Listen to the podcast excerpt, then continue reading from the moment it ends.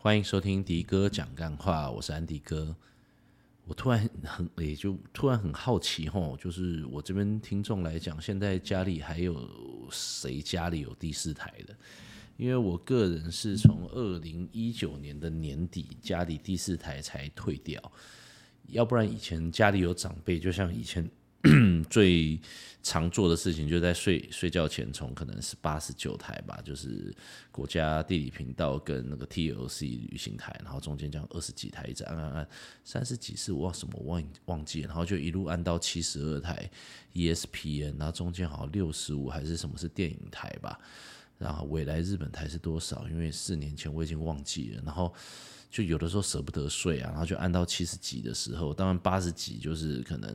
净空法师那边应该就不会按过去了，什么蓬莱仙山也不会，然后就开始再往后，就是绕来绕去，就是舍不得睡，就看有没有哦，一看到，哎，有买某部片六十五还是什么，这个这个还以前还有什么这个。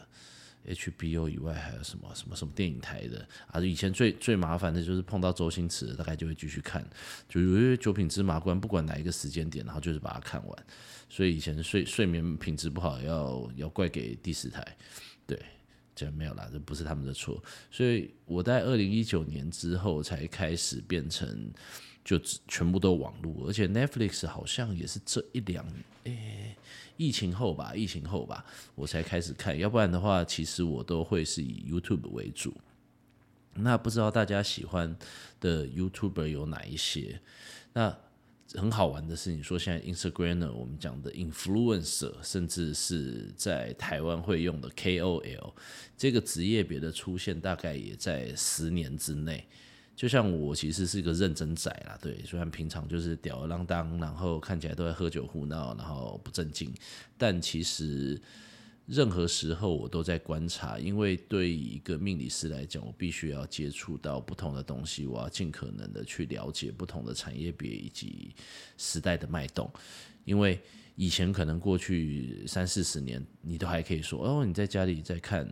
呃，有线电视，然后第四台，然后看了什么东西？但是这几年的变化太多了，你还会有线上的聊天啦，或者是呃 Netflix、Disney Plus，所以变成说现在的人生活其实很辛苦，就必须要越来越多的资讯。像以前我只能看。你们你们年轻人可能不知道吧？以前的节目是要从报纸上看的，网络还不兴盛的时候。然后以前这样，我们现在看还可以切换不同的字幕，学习英文就把它切到英文字幕，学的切到日文，切到日文字幕。以前最早期的一个东西叫做 LD，你还要再多买一个字幕机，然后就是用那个卡夹啊。有的时候你插上去的时候，它是去对那个时间轴，就是你放的影像跟你的字幕其实是分开来的。所以整个时代的改变，我也不知道十年后的我们会是用哪一个平台来吸取资讯，所以也挺好奇的。这个造成整个世界改变的奇异点什么时候会出现？那也由于科技的进步，像这几年我学命理，就像前几期讲的，我已经学了二十年。当年没有什么 APP，我们就手手动排盘啊。那如果你要的话，像我现在还是在使用新桥，新桥的软体其实整合度各方面都很不错。然后做的这么好，其实你花个几万块，其实我整套买下来。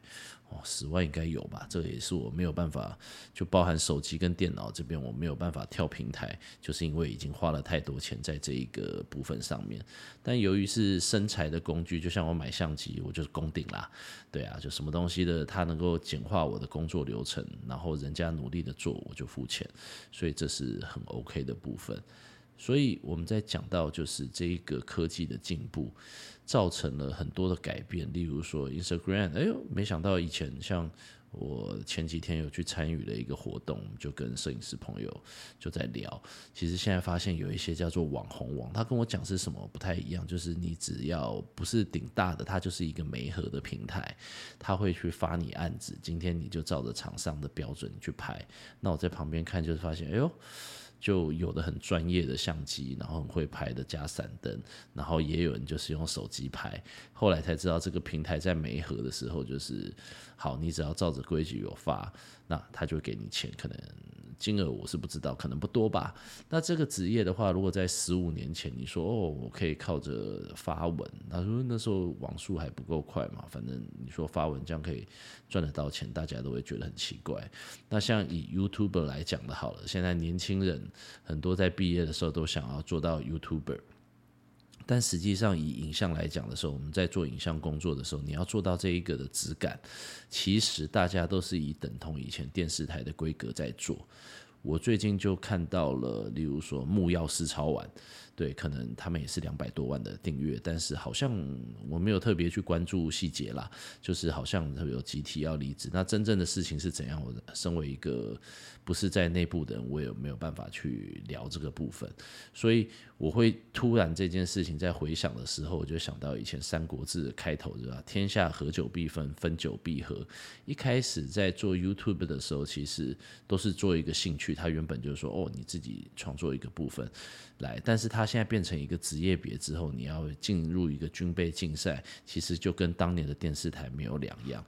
就变成一个数位的平台在竞争，所以当你的工作量体越来越大，你要养这个团队的时候，其实就会出现一个问题，就是你单纯的靠呃播放媒体的这一个次数，其实那个算法其实听说啦，真的算起来，你单纯从流量上面拿到的钱真的是少之又少，最后还是要看有没有办法拿到业配，但是现在又。很麻烦的就是你夜配一多的时候，你的粉丝就说：“哦，你是不是要割我韭菜？”但对我来讲的时候，会觉得说，其实每一个工作大家出来都是为了赚钱。那人家制作的那么好，就我每次都会觉得说，好，要超级感谢或会员，其实都 OK 啊。对啊，大家努力就是为了赚钱嘛。啊，我作为命理师讲了那么多，也是希望你找我命理风水，那我可以维持我基本的生活。它就是个职业，只是我会让。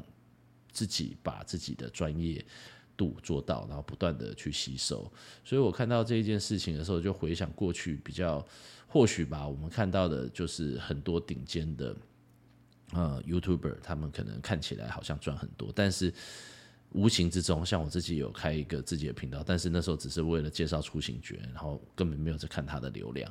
很多的人很努力在做，我看过很多频道真的做得很好，但是也真的没有人要去订阅。包含我都是看一些命理或身心灵的频道，我觉得这么好的频道，为什么没有人看到他花？我觉得他，我我又是我的这个。这个这个这个穷酸仔职业病，每次就看他说哦，你这一卡花了多少钱？其实他的制作成本一定都是高的，但是我相信他最后也没有得到，呃，就是对等的收入，其实也是蛮辛苦的。那我要讲的时候，其实今天讲到木曜4超玩这件事情，其实我以前很喜欢看他的一日系列，但不知道为什么的，他们也是很大订阅的，但的确看起来后来可能变不出新的把戏吧。但的确大家也很努力啊，制作的也都很好，但是以可能投资方来讲的时候，就觉得赚不到钱。这个我们上次讲的易经嘛，易就是上集好像忘了讲，易其实它叫做呃变易、简易、不易，就是三大。事情，我们讲说世界上唯一会变的事情，呃，唯一不变的事情就是世间事情完一定会变。那这个东东西变化来讲，这个就叫做变异。那不变的东西就是。它一定会变，那这个就叫不易。那简易的过程是什么呢？就是我们在透过这一些一直变来变去的时候，你要抓出其中的精髓。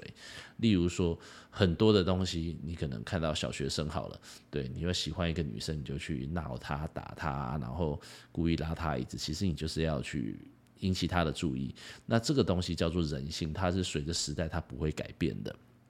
那在做频道的时候，大家想要看到不同的一样，其实我们最核心的东西，其实是要看大家想要得到的是什么。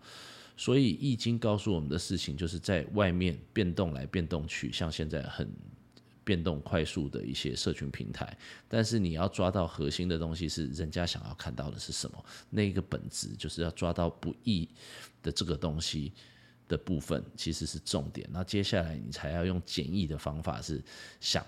如何你可以达到这样子的效果？那木曜4超玩啊，我其实今天重点是要跟大家讲星期几的由来啦。有没有跟你们讲了干话讲了那么久？其实我是要介绍风水上，以及说日本人他的日曜日、月曜日、火曜日，像木曜4超玩，它就是固定礼拜四上上片。那这个又来了口诀啊，日月火水木金土，所以礼拜四的时候就是木曜日，所以木曜四超玩就是他们麦可贝吧，是吧？麦可贝，对，麦可贝，对，就是他们的节目都礼拜四，所以叫木曜四超玩。那今天录了这一集之后，我就决定了，以后我的 podcast 我以前爱录不录了，然后现在觉得好像该认真做点事情了。那我的决决定就是我以后都礼拜一上传。对，那礼拜一上传的话，我就叫，因为礼拜天叫日曜嘛，礼拜一叫月曜，所以我就叫月曜讲干话好了。就你不准我讲，我就月曜讲干话。对，就以后就礼拜一，礼拜一上新的集数，如果我撑得下去了。对，那这个部分的时候，我们就要来讲喽。其实我们的星期几是跟我们的风水，然后跟很多的历法都有关系的。之前有跟大家讲说，其实我们的阳历跟阴历，阳就是看太阳，也就是我们在看太阳星座，所以讲到阳历的时候，就会是我们的节气，例如春分、立春、立夏、谷雨、清明，这个叫二十四节气，它是根据太阳的行进。那太阳的话，一年的是三百六十五点多天，所以我们常常会有二月二十八，每四年会有一个二月。二十九来做调节，但是以月亮来讲的话，月亮的一个周期其实它是二十七点三天，那就等同于二十八天。那七四二十八就是我们常听到的二十八星宿。那星宿这个东西到底是什么呢？就是星宿的话，宿就代表着停留的意思，也就是说二十八星宿它是一个观测点。那以紫微斗数，我们有南斗星系跟北斗星系。在看的时候，其实如果以星数来讲的时候，古人就是以北极星为中心点，他把整个天空三百六十五、三百六十度，对不起，三百六十五天，然后三百六十度，对，如果是如果度数有三百六十五，我看风水大概就会出问题。然后把三百六十度除以四，那就是九十，然后来划分这四个区块的时候，它就会再变成。呃呃呃，朱雀就东南西北，那就是东方的青龙，西方的白虎，南方的朱雀，北方的玄武。所以它的设定的时候，我们这样左青龙的时候，就是当我们在中间的时候，东方是属于在左边，那右边就是西方白虎，正前方是南方朱雀，北方玄武。那再来讲的时候，其实二十八星宿它会有特地的名字。这个部分来讲的时候，你就会发现它又配合二十八种动物，例如说角啊、底啊，就是很多的动物加在一起。你们在看农民历的时候，它上面就会出现这一个部分。那在我的呃网站上面，我也有在择日的地方加上二十八星宿，你们可以进去看。但我现在其实以我的部分来讲，我很少在择日的时候我很少使用，那是因为现在科技很进步，我们会去看当天的。天干地支跟生肖有没有相冲？那这个部分在城市里头，我只要选择某一些用事，像沐浴祈福，甚至是要呃移神位的出火，或者是我们的迁徙，就是从呃搬到旧的空间要移动，或者是入宅，就是你新的房子要进去。其实我现在都是用城市在做，甚至是结婚的择日，只要把所有与会的人，那城市会会帮我解。解决，那我就不需要像以前的时候把这个东西全部都背得很清楚。那我们就可以说，其实，呃，二十八星宿就是东方的占星学，它把整个上观天文其实跟西方在看的。星宿就是星座，其实都是一样，只是说它针对的名称是我们这边会用其他的形体去代替的。我们再会看到农民上农民历上面想说，哦，你今天煞哪一方哪一方，那就是根据月份去推的，它有一个公式去推导。如果你想要理解这件事情的话，你可以到我的网站去看。那既然讲到说这个二十八宿除以四之后，它分成四个象限，它会分成呃。东东方青龙，西方白虎。那在今天这个部分的时候，我们在记得说，其实这个东西我们讲七正四余的这个关系，是以在唐朝的时候定下来的。那在唐朝之后，其实日本就是一个把唐朝文化保存非常好的一个地方，所以他们现在的星期几，他并没有沿用美国的 Monday、Tuesday 啊，对。然后，诶，我不知道有没有跟你们聊过，其实 Monday、Tuesday。那个 Thursday、Wednesday 其实都跟占星有关，例如说礼拜六，我们叫 Saturday，对不对？那 Saturday 你有没有觉得跟哪一个行星很像？那就是 Saturn，就是土星，大家最不喜欢的土星，其实它就是礼拜六。所以大家在占星学、仰观天文的时候，其实它在融入生活中。日月水火木金土，你有没有发现，其实日跟月就是阴跟阳，然后金木金木水火土刚好就是五行，所以加起来刚好是七个。这个部分来讲的时候，其实东西方都一样，它就是重点，他们就是跟着阴历月亮的周期在走。那既然我们讲到了左青龙右白虎这个部分，那今天我们就来跟大家分享这一个呃逻辑的来源。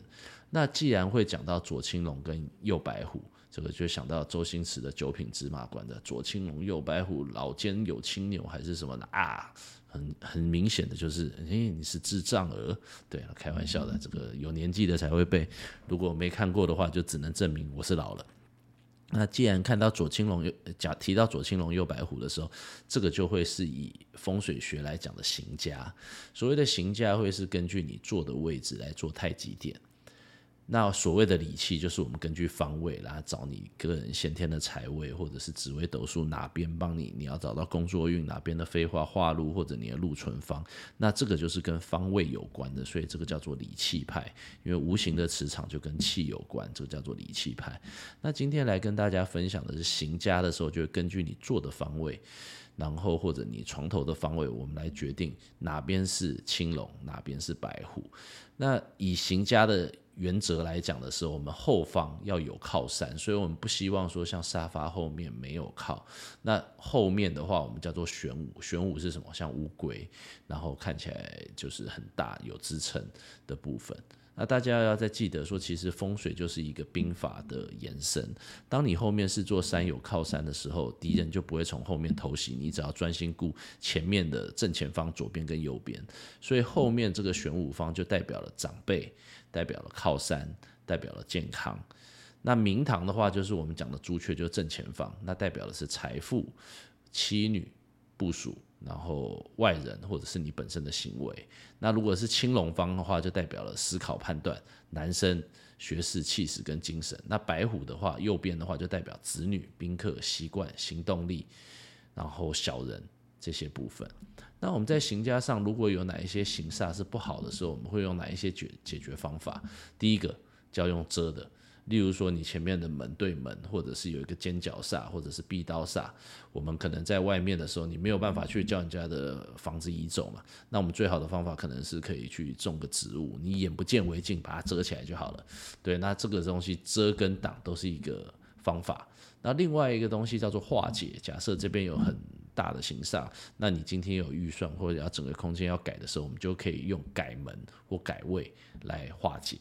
然后另外一个部分的话，就叫做用斗的啦。那斗的部分来讲的时候，就是呃，以前有一些可能放什么桃木剑啊，但是我觉得用斗的这个方法是我在处理风水上不太会使用的部分。那刑家会是这样做了。那最后一个方法就是避啦。什么叫避啊？就不对就搬家嘛。这边是风水实在太毒的时候，那尽量就是搬家。如果说今天要买房子要租房子，我会建议说一开始。先找命理师，哎、风水师来看，然后有一些先看看他的坐向，你的财位方是这个的开门坐向合不合，或者是财位方会不会是厕所或厨房，我们没有办法布局，所以先找专业的风水师看，其实会是一个以比例原则上，你看一个风水，如果你买是要投资二三十年，你要去背房贷，那你看一下为什么不看不看一下呢？这就是一个风险规划的角度。那今天就是跟大家分享左青龙右白虎的这个部分。其实我在讲风水的时候，我都希望讲的是比较科学的角度。或许我的客户都有听过。今天在节目上跟大家分享，就是说，在女人想听的是有讲，我忘不知道你们有没有听。就是我们其实人生为什么讲说，呃，风水上左边龙边要有靠，然后呃左高要右低，其实它是跟我们的生理机制有关系的。我们所有的人，不论东方人、西方人、黑人、印第安人，或者是还有什么，呃，那个澳洲的那个叫什么毛利人，对，大家的心脏都是中间偏左嘛。所以，我们自己身为一个动物，要保护自己身体的时候，我们都会希望左边有有防护，所以当你的龙边有靠的时候，你靠在左边龙边，你就知道左边不会有敌人过来攻你，所以不会有人打你心脏，所以你就会觉得比较放松一点。那当你龙边有靠的时候，我们大部分可能百分之七十的人是右撇子，那就要进入到这个生理学的部分。当你是右撇子的时候，你的主导半脑就是你的左大脑。那我们视丘会做反射，就是左大脑接受到的讯息会是右眼看到左侧的画面。也就是说，假设今天你去看电影的时候，你会回想一下字幕是从哪边到哪边，那就是从左边到右边。也就是说，我们下意识只要你是右撇子，你的主导半脑其实你会先优先看到左边的部分。那以剧照拍摄的时候，其实我们的镜位安排，你可以回想一下，当镜头语言在安排的时候，通常主角会在假设我们讲拉背的过程，就是两个人对谈，其实。那个其实都分两次拍了，所以我自己在拍照的构图的时候，我会把客户的 logo 或主体或者是比较重要的人，我都会放在横幅构图的左半边。那是因为他会在这一个画面里头，在用九宫格来讲的时候，其实构图你会优先先看到左半边，所以很。有趣的，最后客户他也会直觉的去选到这些照片，就是我会把这一个的重心放在左边，所以其实拍照的构图跟风水以及兵法跟我们的生理学都是息息相关的。那这个就是为什么我们当有机会的时候，我们都会希望它是龙边有靠的龙过堂。那在做呃呃，例如说，我今天才刚去看完一个办公空间的部分，我们左边代表男生，那右边代表女生，所以女生来讲的时候，或许在空间允许的情况下，根据性别，我会去安排说虎过堂或者是虎边有靠，其实就会对根据不同性别的一些风水呃配置上来讲会有所不同。对，那今天再来跟大家讲，就是日月火水木金土，从木曜四超完跟一些。部分就跟大家分享了这一趴，那其实这一个是我赶在要去日本之前预录的，就是为了接下来的两个礼拜，我在这个月曜日，就是礼拜一的时候都能够越要讲干话。你越不让我讲，我越要讲干话，所以才想说，虽然现在很累了，我还是要录这一集。所以这一集如果有这个呃语无伦次啊，然后这个你也听不懂我在讲什么，就就卡拍谢啦。反正我我要出国我就先录起来，然后我就用整个这个 First Story 的预先上网时间，就去把它录一录，上传一下。那今天希望大家有学到一些部分的东西。好，那我们就下一次空中再见，拜拜。